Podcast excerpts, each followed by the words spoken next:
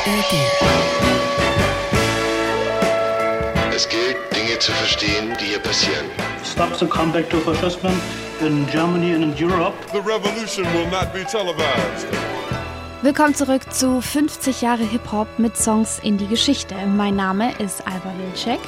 Und mein Name ist Falk Schacht. Willkommen zur vierten Folge unseres Podcasts, in dem wir das Unmögliche versuchen, nämlich 50 Jahre in 10 Podcast-Folgen zu verpacken. Es kann gar nicht klappen. Ähm, aber wir versuchen es weiter. In den letzten drei Folgen sind wir sehr, sehr deep in die Geschichte eingetaucht. Das musste aber auch sein, um eben die Ursuppe und die Anfänge ein bisschen zu erklären und sozusagen das Bühnenbild aufzubauen für die nächsten Folgen. Heute geht's weiter und wir stürzen uns in eins unserer vielleicht wichtigsten Themen. Politischer Rap over the years. Rap war auch immer eine Bewegung für Gleichberechtigung. Der wichtigste Beitrag des Hip-Hop bestand schon immer darin, den Stimmlosen und Unterdrückten eine Stimme zu geben. Dadurch schildert Rap die Realitäten in den abgehängten Vierteln der Großstädte, die man in der Reihenhaussiedlung einfach gar nicht hören mag. Und dabei ist es egal, ob das von New York bis Neukölln, von Flatbush bis Eimsbusch oder von Miami bis Marseille geht. Überall dort nutzen betroffene Menschen das Sprachrohr der Hip-Hop-Kultur, um ihre Geschichten zu erzählen und eben auch sichtbar zu werden. Wir wollen heute mit euch klären, wo und warum Rap politisch ist, ähm, wie Hip-Hop den Zustand unserer Gesellschaft zeichnet. Außerdem besprechen wir, was Rap für Fragen an unser System und an uns Menschen hat und wie das vereinbar mit der Partyseite von Rap ist. Jetzt schauen wir aber erstmal auf unseren heutigen Song, der der heutigen Folge den Titel gegeben hat, The Message, und die geht so. In Folge 2, It's Just Begun, haben wir euch ja erzählt, dass die ersten MCs des Hip-Hops die Three MCs waren. Melly Mel, Cowboy und Kid Creole.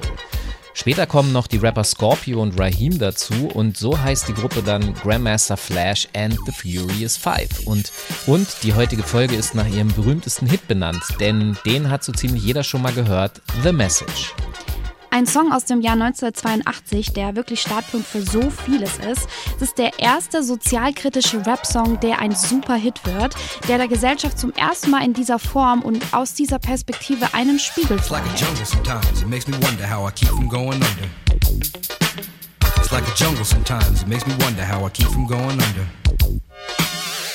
Wir schauen mal kurz auf den Text. Melly Mel und Duke Booty von Grandmaster Flash and the Furious Five rappen.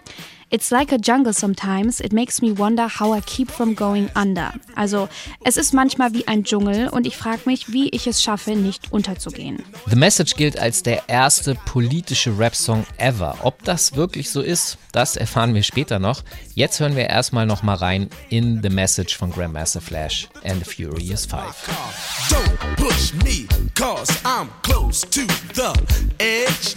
I'm trying not to lose my head. it's like a jungle sometimes. It makes me wonder how I keep from going under. Bevor wir jetzt auf die Story des Songs eingehen, muss man zuallererst mal feststellen, Rap hat nicht politisch angefangen. Also zum Zeitpunkt von The Message war er jahrelang überhaupt nicht politisch. Nee, bis 1982, also bis dieser Song rauskam, war Rap schon hauptsächlich eine Partyangelegenheit. Das haben wir in der letzten Folge ja gelernt. Und anfangs geht es darum, das Publikum einfach zu flashen, live abzugehen. Und es geht nicht darum, dieses Publikum irgendwie zum Denken anzuregen. Und die erfolgreiche Rapmusik der letzten Jahrzehnte vermittelt ja auch eher den Eindruck von reiner Unterhaltungsmusik, angefüllt mit Alpha-Rappern und leicht bekleideten Bikini-Girls, die Drogen servieren. Tja, wer sich aber eben nur auf diese Seite des Raps konzentriert, also wer nur auf die Party schaut, der sieht halt auch nicht, was für eine Kraft und Macht Rap auch haben kann. Ja, auch Party kann politisch sein, etwa wenn sie Leuten Zugang, Zutritt und Gehör verschafft, die das vorher nicht hatten. Hip-Hop ist da wahnsinnig einflussreich, was das angeht und ein wichtiger Katalysator für gesellschaftlichen Wandel. Seit 50 Jahren. Das möchten wir beweisen hier bei 50 Jahre Hip-Hop mit Songs in die Geschichte. Dafür gehen wir jetzt nochmal zurück in die Bronx. Von dort kommt ja sozusagen die Botschaft in The Message. Und in Folge 1 haben wir ja bereits beschrieben, wie sehr die Bronx in den 70er Jahren vernachlässigt wurde. Und diese Politik, die setzt sich jetzt in den 80ern mit dem damaligen Präsident Ronald Reagan weiter fort. The Message ist dabei aus der Perspektive einer Person geschrieben, die aus der Bronx kommt und davon erzählt, wie sehr die Armut einen erdrückt und verfolgt. Im letzten Verse hören wir dann die Geschichte eines im Ghetto geborenen Kindes, das in ein kriminelles Leben abstürzt und dafür am Ende im Gefängnis landet und in seiner Zelle Suizid begeht. A child is born with no state of mind, blind to the ways of mankind. God is smiling on you, but he's frowning too, because only God knows what you'll go through. You'll grow in the ghetto, living second rate, and your eyes will sing a song of hate. The places you play and where you stay looks like one.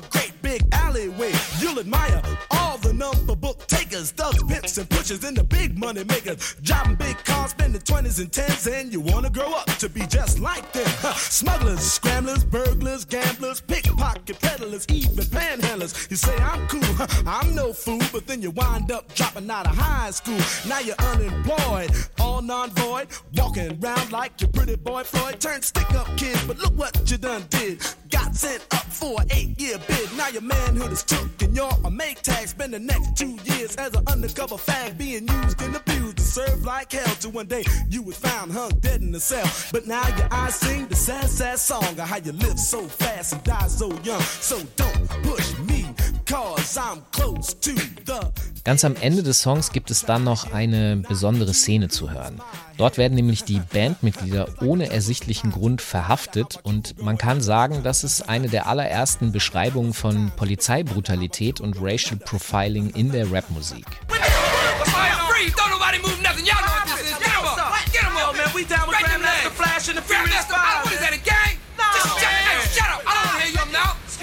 Excuse shut me, up. officer, officer, what's the problem? Ain't no, you the problem.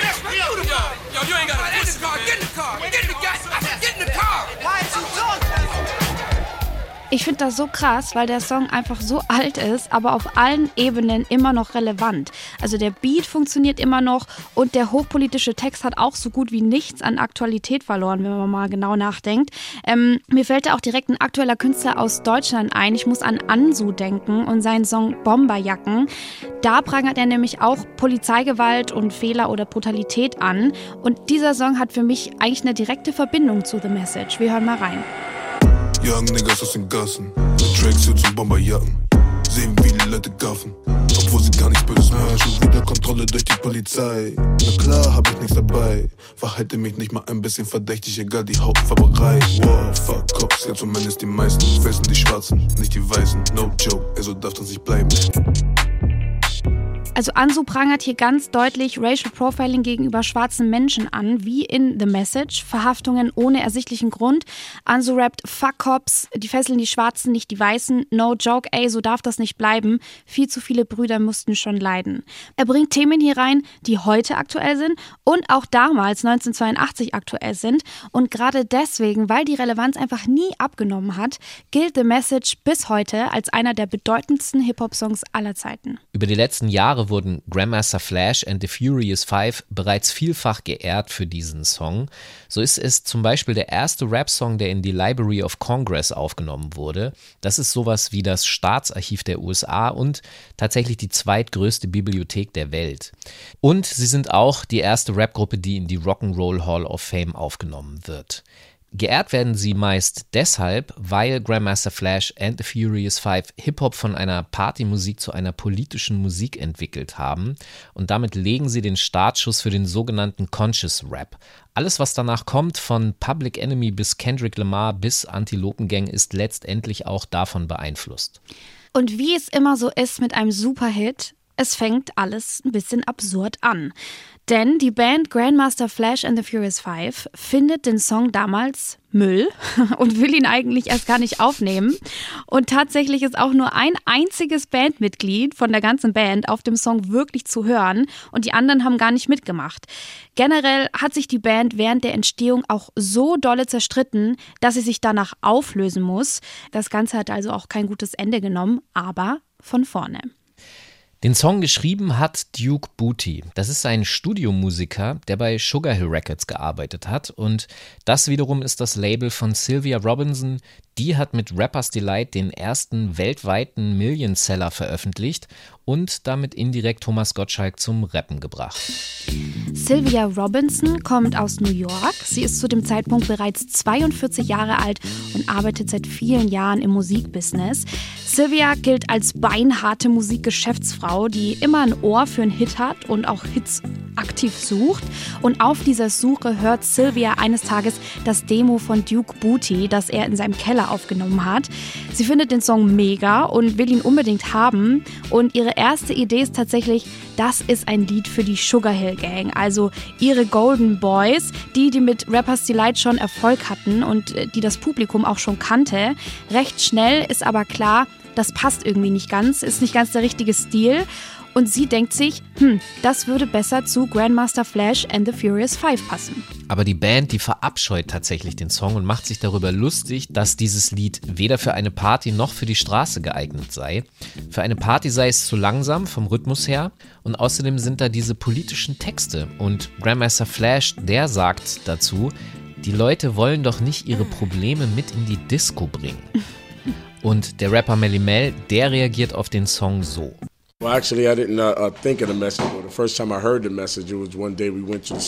Also, ich habe mir The Message nicht ausgedacht. Aber als ich den Song das erste Mal im Studio gehört habe, habe ich mir die Child is Born Zeilen ausgedacht. Eigentlich waren wir im Studio, um unseren ersten Song Super Rappin' aufzunehmen. Aber anstatt einen Partytext zu schreiben, wollte ich etwas anderes machen. Also habe ich einen Text über die Straße geschrieben und nicht über Party. Keiner außer Sylvia Robinson hat das Besondere an dem Song erkannt. Vorher war Hip-Hop nur Party-Sound und keiner hat geglaubt, dass so ein Song funktionieren könnte. Wir haben die Bedeutung dieses Songs erst geschnallt, als er draußen war. The Message war der erste wichtige Rap-Song. Die anderen waren auch gute Songs und die waren auch wichtig auf ihre Art und Weise. Aber The Message war der erste Song, der auch Leute berührt hat, die Rap gar nicht mochten oder nicht verstanden haben. Deswegen ist das ein Ausnahmesong. Er hat weit über die Hip-Hop-Grenzen hinweg die Leute gefesselt. Nicht nur Kids und B-Boys, sondern auch die Typen mit einem ganz normalen 8-Stunden-Tag haben The Message verstanden.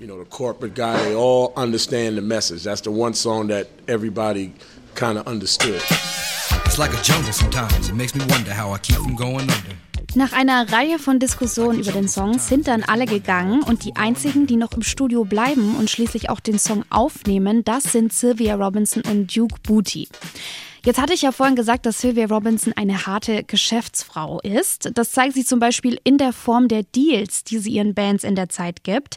In den Verträgen hat sie sich selbst so ziemlich alle Rechte zusichern lassen, die es eigentlich gibt. Und deshalb gehört auch der Name Grandmaster Flash and the Furious Five ihr und dem Label und nicht der Band. Also sie hat dadurch volle Kontrolle und kann im Prinzip machen, was sie will. Und das tut sie in diesem Fall jetzt auch. So don't push me. Cause I'm close to the edge. I'm trying not to lose my head. It's like a jungle sometimes, it makes me wonder how I keep from going under. It's like a jungle sometimes, it makes me wonder how I keep from going under. Auf dem Demo von The Message ist bereits eine sogenannte Pilotspur drauf, die Duke Booty vorher eingerappt hat. Diese Pilotspur, die soll Labels oder Künstlern den Eindruck vermitteln, wie das Endprodukt klingen könnte und die wird normalerweise am Ende gelöscht und überspielt. Das hat auch Duke Booty erwartet, aber Sylvia Robinson findet Duke Bootys Rapspur so gut, dass für sie damit der Song eigentlich schon fertig aufgenommen ist. Also sie setzt das durch und das Einzige, was jetzt noch zur Vollendung dieses Songs fehlt, ist ein weiterer Rapper. Und zwar will sie den besten Rapper der Gruppe noch dazu haben, Melly Mel. Den muss sie aber erst noch überzeugen, der hatte ursprünglich keinen Bock. Und wie überzeugt sie ihn? Mit Geld. Er lässt sich im Prinzip kaufen und durch Bezahlung bringt sie ihn dazu, doch auf dem Song zu rappen. Melly Mel gilt damals tatsächlich als einer der stärksten und besten Rapper seiner Generation und er ist auch extrem einflussreich. Viele Rapper der zweiten und dritten Generation orientieren sich an ihm und so kommt der Song auf den Markt unter dem Namen Grandmaster Flash and the Furious Five. Laut Duke Booty soll The Message bereits nach elf Tagen Gold gegangen sein. Also es wird sofort ein Hit. Und jetzt muss natürlich ein Musikvideo her. Fernsehen war ja ziemlich groß damals. Und das wird jetzt ein bisschen tricky, denn Duke Booty, den kann man damals einfach nicht in so ein Video stellen, weil den kennt einfach keiner. Der hat null Wiedererkennungswert. Wen die Leute kennen, das ist aber Raheem von den Furious Five, also wieder jemand anders. Und deswegen stellen Sylvia Robinson und das Label einfach Raheem ins heute weltberühmte Video und der bewegt seine Lippen zur Stimme von Duke Booty. Der hat ja nicht selbst gerappt. Äh, Alba, hier ist Milli Vanilli am Telefon. Die wollen ihre Idee wieder zurückhaben. die haben sich vielleicht inspirieren lassen von Sylvia Robinson, kann man definitiv sagen, ja. Find's crazy auf jeden Fall.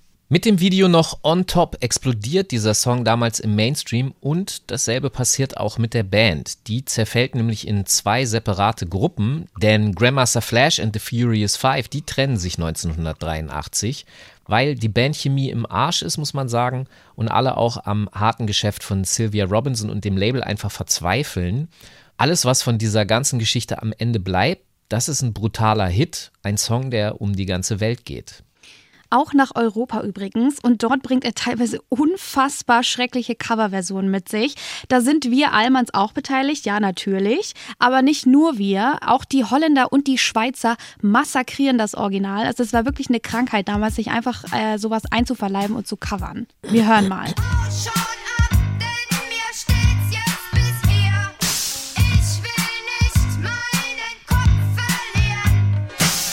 net een jungle die stopt. Het is geen wonder, want er is altijd gedonder. Het is net een jungle die stopt. Het is geen wonder, want er is altijd gedonder. Also du bist da ja so ein bisschen ungnädig, ne? Ich habe da tatsächlich eine Ader, ich habe so eine Schwäche für Trash und mich holt das total ab. Deshalb finde ich diese ganzen Coverversionen zwar Schrott, aber es ist eine, der mich wahnsinnig unterhält. Und die holländische Version zum Beispiel, die ist auch eine sozialkritische, also da, da geht es im Text auch zur Sache. Die deutsche Version zum Beispiel von Gabi Anicetti, die greift auch Zeilen von The Message auf, findet aber cool, wie sie äh, sozusagen Ärsche tritt. Das mag ich ja immer.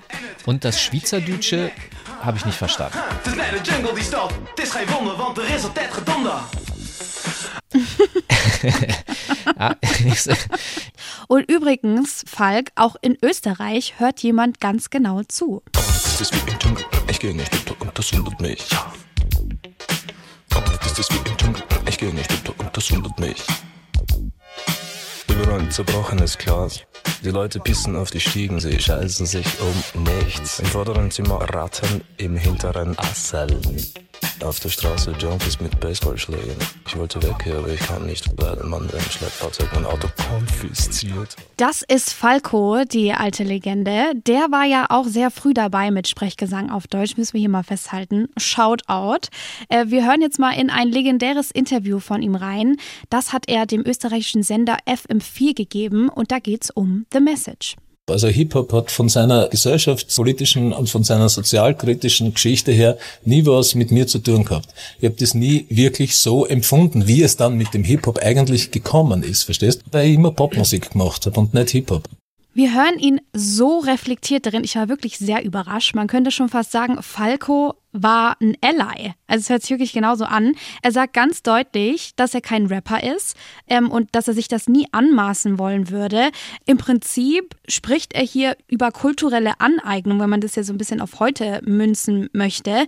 Er sagt ganz deutlich, er will im Prinzip keine kulturelle Aneignung begehen, weil das nicht seine Lebensrealität ist und rafft einfach so früh, dass man als Mensch und auch noch als weißer Mensch, der in Europa lebt, einfach immer Gast in dieser Kultur ist und das so nicht nachempfinden kann. Finde ich bewundernswert. Yeah, boy! Ja, muss ich zugeben, hat mich auch überrascht und abgeholt. Aber es müssen ja auch nicht immer schon alle Deppen gewesen sein. Aber zurück zum Original. Der Erfolg von The Message zeigt, dass man mit politischen Texten auch Geld verdienen kann. Und das eröffnet eine neue und ernsthafte Sparte von Rap, die bis heute zu unzähligen wichtigen Hits führte. All diese Songs, angefangen mit The Message, zeigen, worum es Hip-Hop bis heute auch geht. Und zwar darum, Teilhabe und Sichtbarkeit einzufordern. Das Motto ist Rap als Schrei nach Aufmerksamkeit. Wir wollen auch mitmachen bei der Party. Wir wollen unser Stück vom Kuchen haben. Das ist ein Motiv, das sich in wirklich vielen Songs aus den 80ern wiederfindet. Sozusagen dieses Wir treten die Tür ein zu einer Party, die ohne uns stattfindet. Und ganz vorne mit dabei sind Run DMC.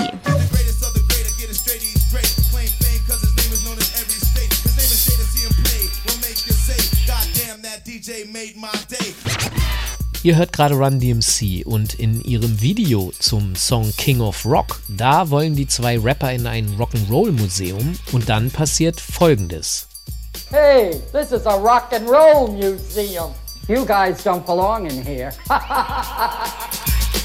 Ein weißer Security-Mann sagt den schwarzen Rappern Run und DMC, dass sie hier nicht reingehören. Die zwei lassen sich das aber im Video nicht gefallen und erklären im Song stattdessen, dass sie die Kings of Rock sind. I'm the king of rock, there is none higher. Sucker MCs should call me sire. To burn my kingdom, you must choose fire. I won't stop rocking till I retire. Now we rock dog parties and come correct. All cuts are on time and rhymes connect. Got the right to vote and we'll elect. And other rappers can't stand us, but give us respect. Hintergrund sind hier zwei Themen. Und zwar erstens Rockmusik und zweitens wieder kulturelle Aneignung. Rock ist ja eine schwarze Erfindung. Sie kommt aus dem Rhythm and Blues von Künstlern wie Chuck Berry oder Little Richard. Aber in den 50ern und 60ern kommen dann weiße Künstler wie zum Beispiel Elvis, die sich den Sound aneignen und ihn dann Rock'n'Roll nennen. Die Musik verkaufen sie dann maximal an die weiße Jugend der Welt und zwar so, dass Generationen danach immer noch teilweise denken, Rock'n'Roll sei eine weiße Erfindung. Das Wort to rock ist eigentlich ein Begriff aus dem Jive Talk, eine Sprache, die die schwarze Bevölkerung der USA geprägt hat. Es gibt ein Jive Talk Wörterbuch aus den 1930er Jahren, wo das alles zum ersten Mal festgehalten wird. Und diese Sprache hat Auswirkungen bis heute. Zum einen sind viele dieser Slangs bis heute Teil der Hip-Hop-Lingo. Wenn etwas corny ist oder eine Frau foxy oder jemand salty, dann ist das Jive Talk. Und wenn wir eine Person als heiß beschreiben, dann kommt das vom Jive-Begriff hot. Und wenn im Büro darüber gesprochen wird, dass man den Firmenausflug so richtig rocken wird, ihr ahnt es schon, dann ist das Jive Talk.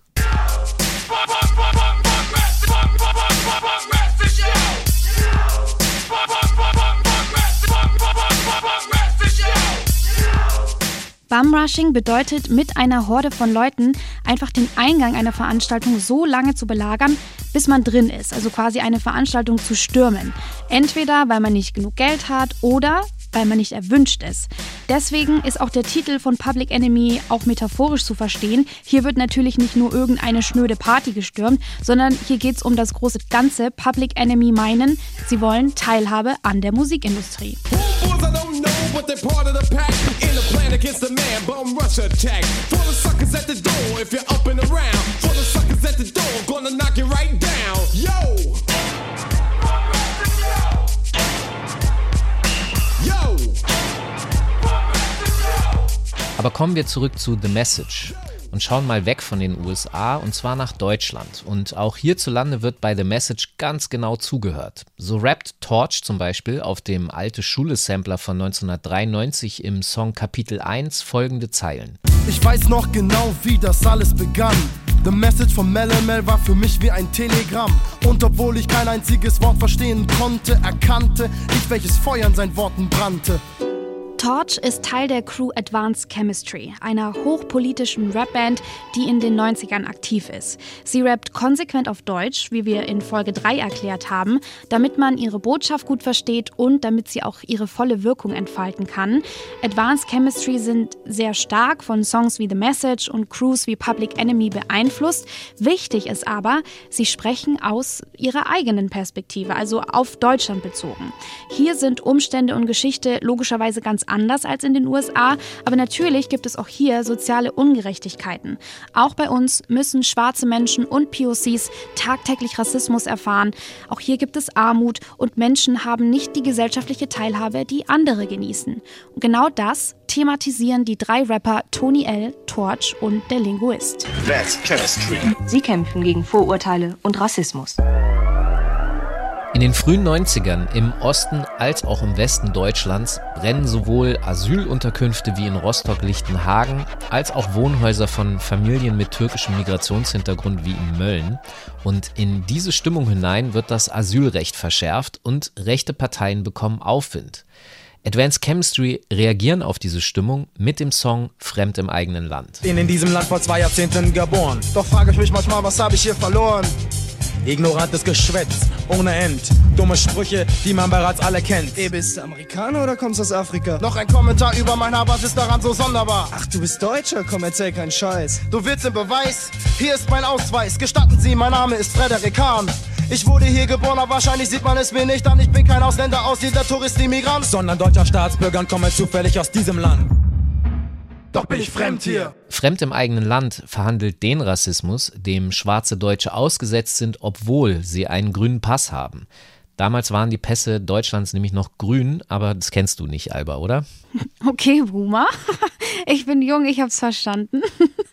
Ähnlich wie bei The Message finde ich es auch hier so bemerkenswert, wie dieser Song einfach 30 Jahre alt ist und trotzdem hochaktuell. Also in einer Zeile rappt Linguist ja über Alltagsrassismus und die Frage, woher kommst du, ergibt sich davon sehr angepisst. Und das ist jetzt zum Beispiel auch eine Sache, die teilweise immer noch diskutiert wird. Also ich sehe das jeden Tag immer noch auf Social Media, dass Leute über diese Frage schreiben und das hat so einen langen Bart, das ist eigentlich unfassbar. Wie wichtig Advanced Chemistry es war, einen ernsthaften Blickwinkel auf ein bis dahin im deutschen Rap noch nie angesprochenes Thema zu liefern, zeigt eine Aussage von Torch von Advanced Chemistry. Bei der ersten Platte, die wir machen, wollten wir einfach keinen Blödsinn labern. Wir haben uns gedacht, wenn wir die erste Platte machen, dann wollen wir eigentlich einen Beitrag geben, der vielleicht so fehlt noch in der Gesellschaft und den vielleicht nur wir bringen können. Und deswegen wollten wir jetzt nicht keine Mallorca-Nummer gleich als ersten Song bringen, sondern ein Teil von unserer Persönlichkeit der Gesellschaft irgendwie vielleicht fehlt so. Und dann haben wir uns halt entschieden, auf die A-Seite Fremd im eigenen Land zu machen. Neben Advanced Chemistry gibt es in den 90er Jahren auch andere wichtige Crews, die sich laut zu Wort melden und Rassismus thematisieren. Wir hören mal rein in ein paar Ausschnitte, die wir für euch vorbereitet haben. Der rechte Virus geht hier wieder um. Greift seine Opfer intolerant und dumm. Warum? Weshalb? Wer schürt diesen Hass? Wer zündet die Lunte zu dem explosiven Pulverfass? Im ganzen Land herrscht ein Bürgerkrieg. Er wird unterstützt von der rechten Politik. Sie schreit ganz laut nach einem starken Mann, weil der jetzige Mann wirklich nichts kann. Er ist überfordert, hat sich verkalkuliert. Jetzt hat er Angst, dass er die nächste Wahl verliert. Und hat einfach die Ziele der Rechten schnell kopiert. Ein neues Asylgesetz hat er kreiert, damit seine Partei von der Macht nicht abschmiert. Du nach der Zukunft, es könnte so aussehen. Die Rechten werden stärker, also werden sie auch stehen. Gegen die unseren, die wir alles tolerieren. Wir müssen machen, dass wir den Kampf verlieren. Politiker nicht Asylanten sind das Problem. Wann werden diese Ärsche das endlich verstehen? Das waren CUS State of Departments und die Absolute Beginner. Und sie beziehen hier eindeutig Position im Kampf für ihre Familie mit einer ganz klaren antifaschistischen Prägung. Und damals hatte so ziemlich jede Rap-Crew einen Song gegen diese rechten Strömungen. Das Ernüchternde ist nur, dass diese Texte so aktuell sind, als wären sie heute geschrieben worden. Und unter den Bands, die politische Texte machten, war damals auch die Fresh Family. Über sie haben wir ja in der letzten Folge schon gesprochen, denn Tachi, der Rapper der Fresh Family, hat mit dem Song Ahmed Gündüz einen der ersten Songs geschrieben, die Rassismuserfahrungen in Deutschland beschreiben. Mein Name ist Ahmed Gündüz, lass mich erzählen euch, du musst ruhig schon zuhören, ich kann nix sehr viel Deutsch, ich komme von der Türkei, zwei Jahre hier und ich viel gefreut, doch Leben hier ist schwer, in Arbeitschef mir sagen, Kanake heavy gas, ich sag dann Esterlen, doch Arschloch nichts verstehen, mein Sohn geht in Schule, kann schreiben, yes, Lehrer ist ein Schwein, er gibt ihm immer sechs, sechs, sechs. Du bist nicht besser als ich, ich bin nicht besser als du. Lass uns Frieden schaffen, jetzt seid ihr hier im Nu. Es macht doch alles gar nichts, ob Kopftuch oder nicht. Bruder, gib mir deine Hand und lass uns leben friedlich. Fühl dich jetzt nicht angegriffen, ich will doch nur bezwecken, dass man sich drauf konzentriert. Andere Welten zu respektieren. Für mich ist der Text wirklich Gänsehaut. Also besonders diese eine Zeile, du bist nicht besser als ich, ich bin nicht besser als du, lass uns Frieden schaffen, jetzt heute hier im Nu. Gerade im Angesicht dessen, von dem, was so alles abgeht momentan, es kam ja zum Beispiel dieses unsäglich populistische Spiegelcover mit Olaf Scholz drauf raus. Und die Feelings, die ich da besonders von Menschen mit Migrationshintergrund oder auch von ganz vielen anderen gespiegelt bekommen habe auf Social Media und in Texten etc. pp, die sind echt ähnlich wie damals. Also ich finde, da kann man den Text von Tachi von der Fresh Family sofort auf ein Plakat schreiben und damit demonstrieren gehen. Das würde immer noch passen. Ja, definitiv. Wir haben mal nachgehakt, warum Tachi den Song damals geschrieben hat. Ahmed Gündüz ist im Supermarkt entstanden. Es war so, dass ein neuer Mitarbeiter eingestellt wurde. Er war auch Türke, konnte aber nicht gut Deutsch, hat während seiner Arbeit einen Fehler gemacht. Der Vorarbeiter kam und hat äh, ihn blöd angemacht und hat aber dann auch noch ihn gedisst, weil er Türke ist. Irgendwas mit Kanake. In der Pause habe ich das, glaube ich, geschrieben. Das war auch wirklich im türkischen Akzent, weil meine Mutter hat genauso gesprochen, mein Vater auch.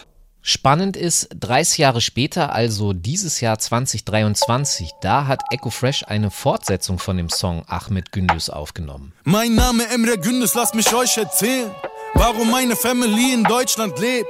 Kamen aus der Türkei schon Ewigkeiten her. Doch das Leben hier war schwer. Ich erzähl dir aus der Kindheit, was mich sehr verletzt hat, was mich aus der Bahn warf, wovon ich nen Komplex hab. Emre Gündüz, heute ist ihr Pechtag, grinste der Lehrer, als er mir dann eine 6 gab. Heute bin ich Rechtsanwalt, ich war obsessed, Mann, für Anne Baba und für meine Schwester. Ich bin Ahmed Gündüz, lass mich erzählen euch. Du musst ruhig schon zuhören, ich kann nix, sehr viel Deutsch. Ich komm von der Türkei über 50 Jahre hier, leider fremd in diesem Land, sag ich dir.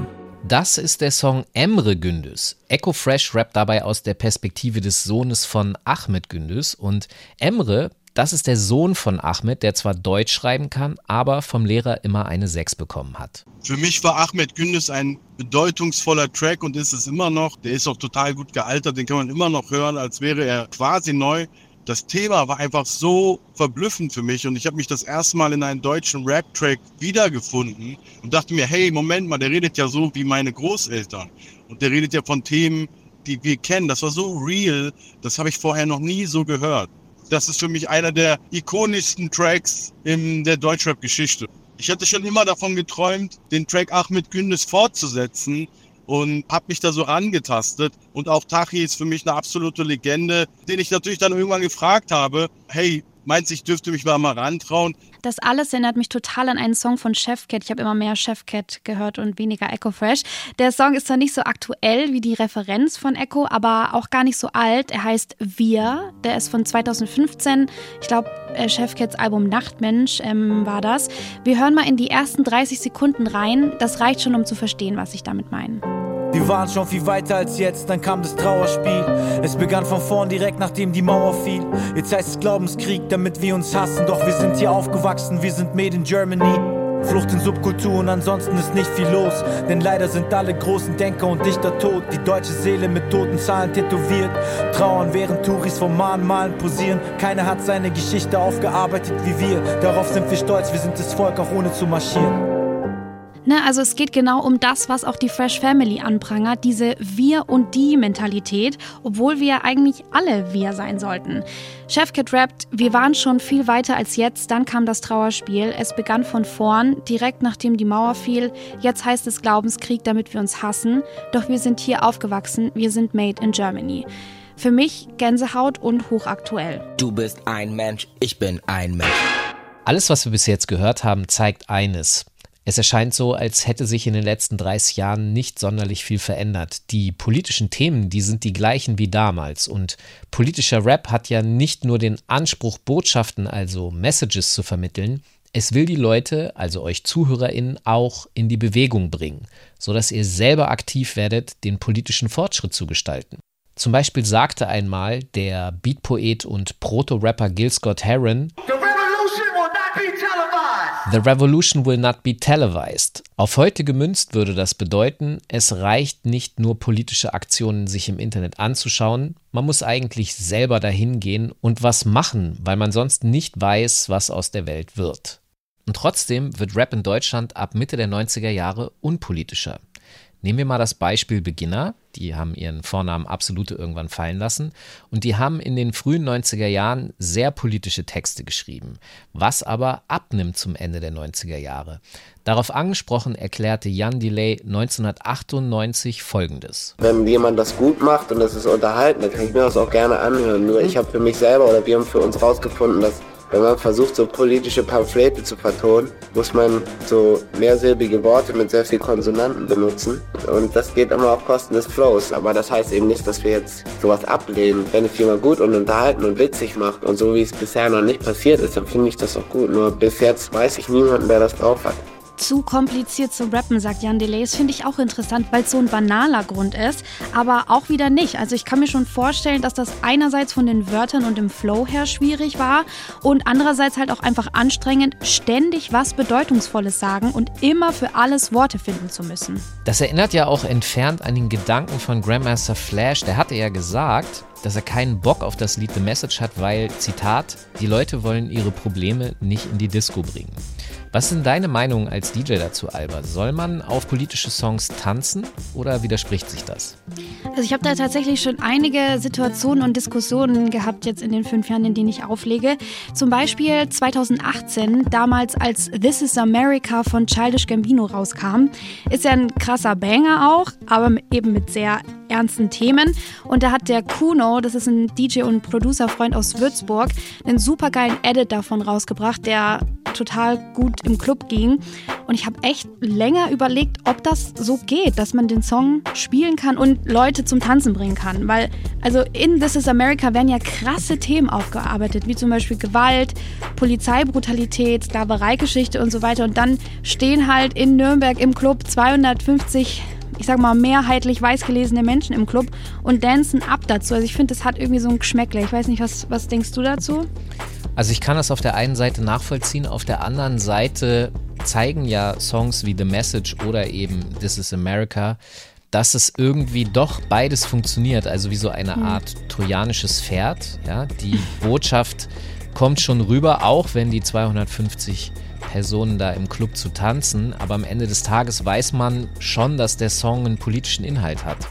Und ich glaube, dass diese Mechanik deshalb eigentlich sehr smart ist und offensichtlich funktioniert. Ja, da hast du einen Punkt, das stimmt. Meine Meinung ist auch einfach, es ist generell wichtig, da reflektiert und auch im Gespräch zu bleiben. Also ich bin mir als DJ zum Beispiel sehr bewusst, dass ich mich in einer Soundkulisse bewege, die sehr geprägt ist von schwarzer Kultur. Also das, was ich auflege, höre und so weiter, das hat einfach zu großen Teilen seinen Ursprung dort. Und deswegen habe ich für mich da jetzt so ein bisschen ausgecheckt. Es gibt erstmal nichts dagegen auszusetzen, solche Songs zu spielen, aber man sollte definitiv offen für Kritik sein und sich auch halt auch einfach drumherum Gedanken machen. Also sich auch das wirklich zu Herzen nehmen, was politische Songs anprangern. Ich lege das auch immer allen DJ-Kolleginnen ans Herz. Ich sehe mich als Gast in der Hip-Hop-Kultur und es ist meine Aufgabe, Menschen auch selbst zu wirklicher Teilhabe zu verhelfen und an den Tisch zu bitten. Ich versuche das zum Beispiel in Lineups, die ich kuratiere für Veranstaltungen oder Festivals oder so. Und ich spreche das auch bei Talkrunden immer im Vorfeld an, auf die ich gebucht werde, wer denn noch so eingeladen ist und gebe auch manchmal Tipps oder so. Ja, das geht mir tatsächlich auch so. Ich versuche zum Beispiel meine Projekte divers zu gestalten. Das klappt mal besser und mal schlechter. Oft liegt das dann an den äußeren Umständen, ob das klappt oder nicht. Das ist, ne, das ist äh, Ja. oft ein systemischer Hintergrund. Richtig, genau. The system is fucked. Sagen wir es mal so. Don't hate the player, hate the game. Hate the game. Kommen wir zurück zum Thema. Von paar Akteurinnen aus dem Hip-Hop wird über die Jahre immer wieder kritisiert, dass Rap in der Zeit ab Mitte der 90er immer weniger direkt politisch ist und politische Ansagen macht. Ich allerdings finde, dass dieser Vorwurf nicht gerechtfertigt ist. Es sollte zum Beispiel einfach nicht immer die Aufgabe von POCs sein, auf Ungerechtigkeiten hinzuweisen. Da gibt es andere, die man in die Verantwortung ziehen sollte. Und aus meiner Sicht hat Rap trotzdem die ganze Zeit immer die Stimmen und Perspektiven der Minderheiten geliefert, die sonst wahrscheinlich nicht gehört werden würden. Vielleicht hat sich auch einfach insgesamt an der Art, politischen Rap zu machen, was verändert. Also ich habe mir da mal Gedanken zugemacht und festgestellt, es gibt da sowas wie drei Arten. Da wären Nummer eins. RapperInnen beschreiben und kritisieren politische Zustände und Verhältnisse, benutzen aber ganz viel Witz und Übersteigerung und Ironie dafür. Beispiele dafür sind Fettoni, Edgar Wasser, KIZ oder Eminem. Ich trinke in der Dorfkneipe mein Bier.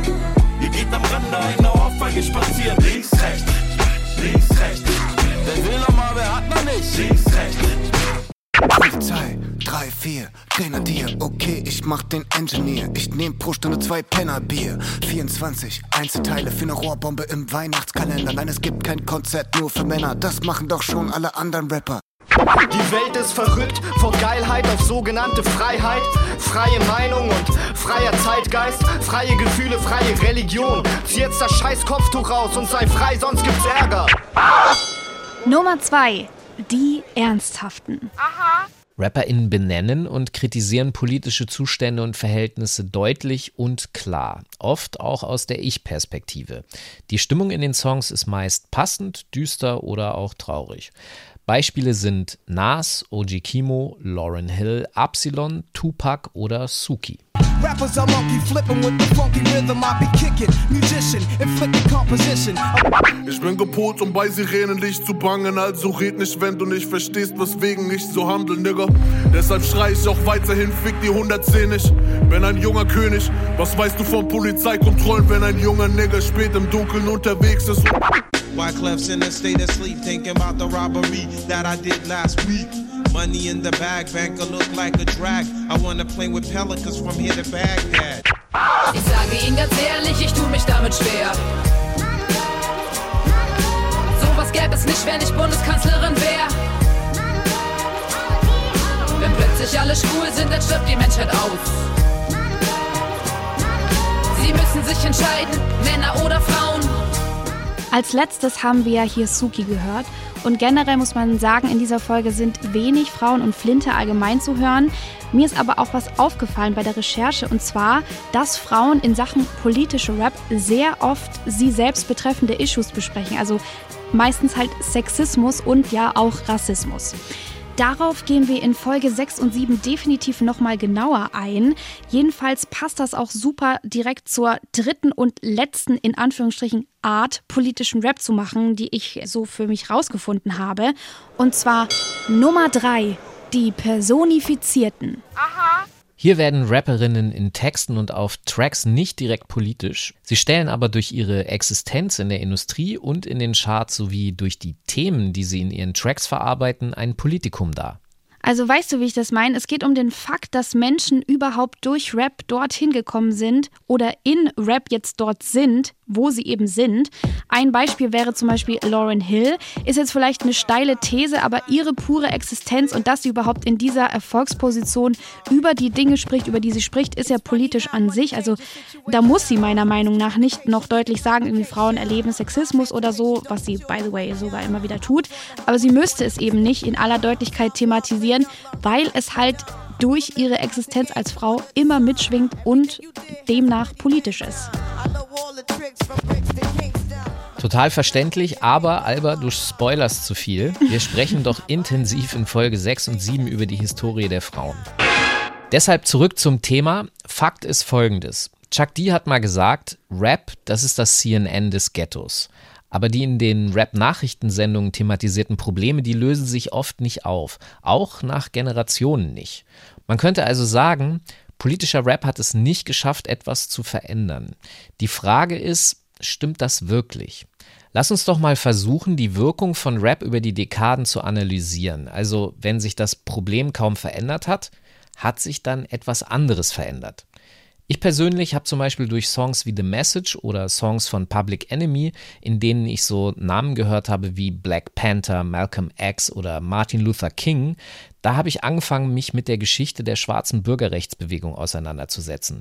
Das ist ja etwas, was mir in der Schule in Deutschland nie beigebracht wurde. Und das hat mir auf jeden Fall eine Perspektive gegeben auf Hip-Hop, die sich im Grunde komplett verändert hat. Was hast du denn durch Hip-Hop gelernt? Ja, definitiv auch viel über die Realität von schwarzen Menschen. Also es ist ja in den USA auch noch mal was ganz anderes mit der Geschichte der Sklaverei und selbst dort wird diese Geschichte teilweise wenig bis gar nicht richtig thematisiert in den Schulen. Also da kommt es total drauf an, wo du lebst und was für Lehrerinnen du hast. Und dasselbe auch in Deutschland. Also in der Schule habe ich, ähnlich wie du auch, herzlich wenig zum Beispiel über deutsche Kolonialisierung oder Rassismus oder schwarzes Leben in Deutschland gelernt. Obwohl das so ein wichtiger Teil der Geschichte ist, der so viel erklären kann, auch von dem, was heute passiert. Und da kann ich schon sagen, dass Rap mir geholfen hat, ein bisschen mehr Bewusstsein zu bekommen für manche Dinge. Es hat mich auch in einem gewissen Maße politisiert. Und ich bin zum Beispiel auch der festen Überzeugung, dass Millennials und die Gen Z, die von vielen Älteren ja oft so als zu woke abgestempelt werden, dass sie auch deshalb mehr Bewusstsein über die Probleme der vergangenen Generationen haben, weil Rapmusik eben über die Jahre genau da doll die Lampe drauf gehalten hat und es auch angesprochen hat. Und deshalb passt der Titel dieser Folge so perfekt, The Message, denn Rap ist eine Botschaft über die Lebensumstände und die Verhältnisse, in denen die Stimmlosen sich endlich Gehör verschaffen können. Deshalb kann man sagen, politischer Rap ist ein Fenster zu einer anderen Perspektive. Aber Falk, wir haben ja am Anfang dieser Folge versprochen, noch zu klären, ob The Message jetzt wirklich der allererste politische Rap-Song ist. Jetzt lassen wir mal die Bombe platzen, würde ich sagen. Wir wissen ja bereits, Sylvia Robinson wollte damals auf The Message eine vertraute Stimme haben und hat Melly Mel mit Geld überredet, auf dem Song zu rappen. Der nimmt das Geld natürlich sehr gerne und macht sich die Arbeit aber relativ leicht, indem er einfach einen alten Text von sich recycelt, den er bereits drei Jahre zuvor, also 1979, geschrieben hatte. Melly Mels Part, das ist der Part in The Message von dem Kind, das im Ghetto geboren wird und kriminell wird und am Ende Suizid im Gefängnis begeht.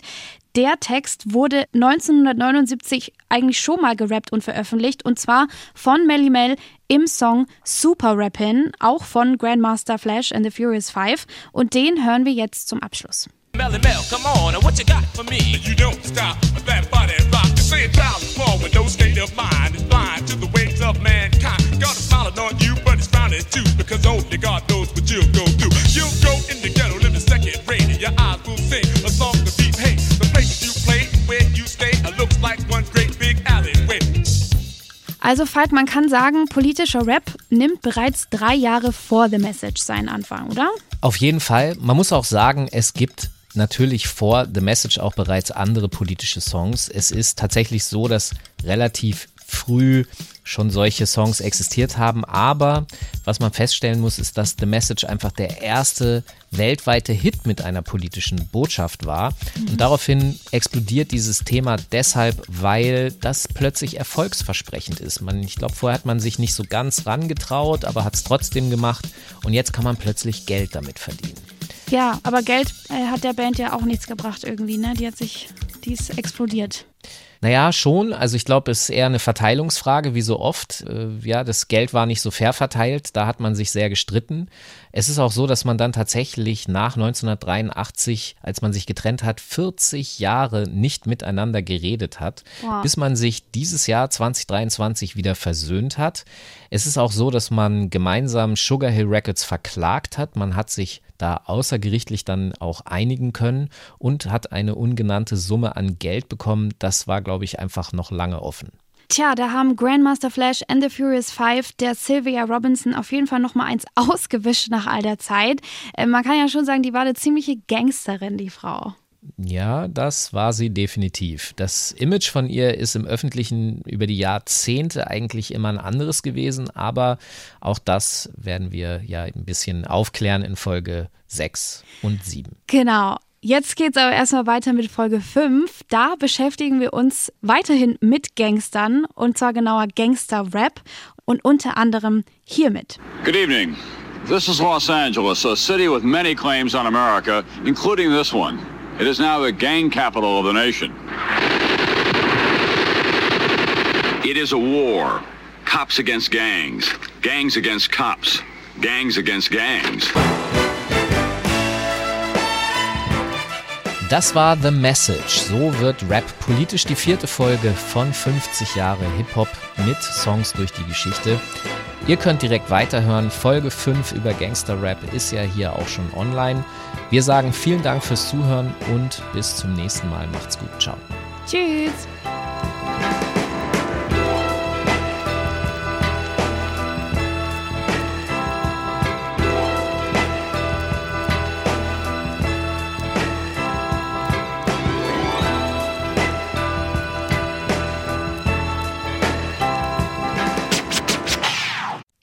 Podcast Der Gangster, der Junkie und die Hure sprechen jeden Donnerstag ein ehemaliger Schwerstkrimineller, ein ehemaliger Drogenabhängiger und eine Domina über ihren Alltag und ihr vergangenes Leben.